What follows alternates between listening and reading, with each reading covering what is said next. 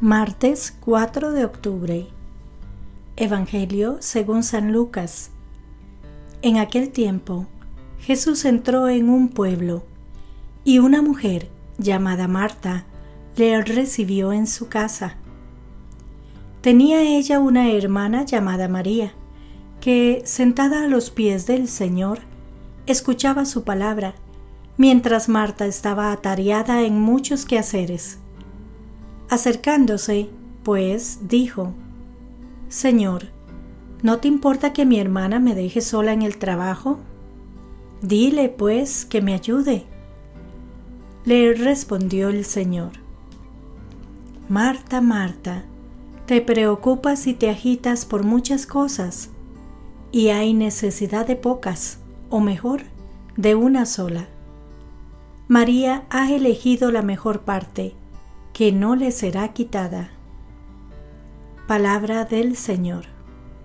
Gloria a ti, Señor Jesús. Reflexión. Hoy, como cada día, puedes aprender del Evangelio.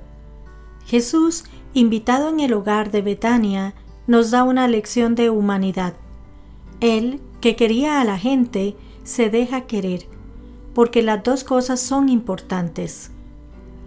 Rechazar las muestras de afecto de Dios y de los demás sería un grave error de consecuencias nefastas para la santidad.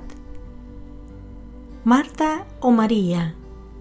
Pero, ¿por qué enfrentar a quienes tanto se querían y querían tanto a Dios? Jesús amaba a Marta y María y a su hermano Lázaro, y nos ama a cada uno de nosotros. En el camino de la santidad no hay dos almas iguales. Todos procuramos amar a Dios, pero con estilo y personalidad propios, sin imitar a nadie. Nuestro modelo está en Cristo y en la Virgen. ¿Te molesta la manera de tratar a Dios de otros? Intenta aprender de su piedad personal. Señor, ¿No te importa que mi hermana me deje sola en el trabajo? Dile, pues, que me ayude. Servir a los demás, por amor a Dios, es un honor, no una carga. Serviremos con alegría como la Virgen a su prima Santa Isabel, o en las bodas de Caná, o como Jesús en el lavatorio de los pies en la última cena. Marta, Marta, te preocupas y te agitas por muchas cosas, y hay necesidad de pocas, o mejor, de una sola.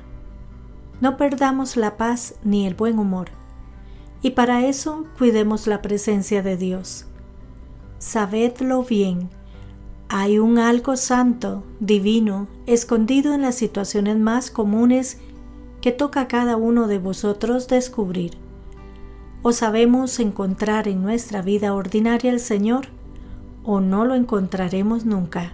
San José María. María ha elegido la mejor parte, que no le será quitada. Dios nos quiere felices. Que nuestra Madre del Cielo nos ayude a experimentar la alegría de la entrega. Nos dice el Papa Francisco, el espíritu de la oración restituye el tiempo a Dios, sale de la obsesión de una vida a la cual le falta siempre el tiempo, reencuentra la paz de las cosas necesarias y descubre la alegría de los dones inesperados. Buenas guías para esto son las dos hermanas Marta y María. Ellas aprendieron de Dios la armonía de los ritmos familiares. Que Dios les bendiga y les proteja.